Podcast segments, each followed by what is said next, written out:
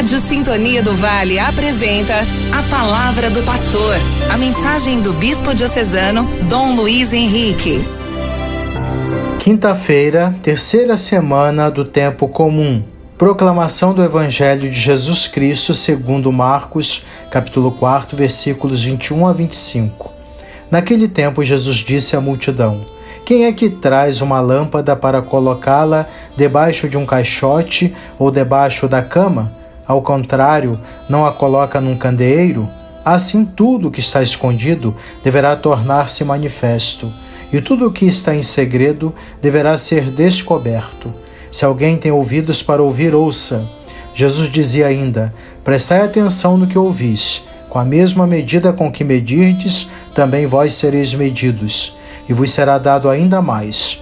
Ao que tem alguma coisa, será dado ainda mais. Do que não tem, será tirado até mesmo o que ele tem. Palavra da salvação. O Evangelho recorda o simbolismo da luz e a escuta. No acolhimento, nos permite receber o dom, já a não compreensão devido aos condicionamentos que limitam, impedem a escuta, conduz a um endurecimento progressivo ou empobrecimento do coração. Em nossa cultura ocidental, a imagem e sucesso influenciam a mentalidade e a opinião pública.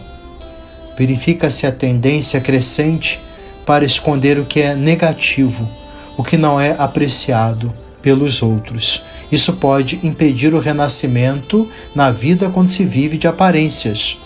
Não se trata de confundir autenticidade com exposição escandalosa e reivindicativa. Os condicionamentos que limitam o acolhimento e a escuta da palavra prejudicam ainda mais a pessoa, pois lhe impede planificar sua vida no caminho da conversão proposta por Jesus. Como filhos à luz, nós que acreditamos devemos acolher o dom de Deus e conformar com ele nossas vidas. Fé, esperança e caridade se torna experiência constante na vida do fiel. Libertemo-nos das trevas, que Jesus seja nossa salvação para receber sempre seu dom. Oremos, Pai Santo, fonte da luz da vida e de todo o dom perfeito. Fazer que a luz radiosa do vosso Filho Jesus Cristo, elevado na cruz, dissipe as trevas do mal que ainda ameaçam o nosso coração. Dilatai em nós os espaços da caridade para que, vivendo na fé e na esperança, possamos acolher, numa medida cada vez maior, o dom do vosso Espírito, como princípio da nossa vida no tempo. Amém. Você acompanhou a Palavra do Pastor com o Bispo Diocesano Dom Luiz Henrique.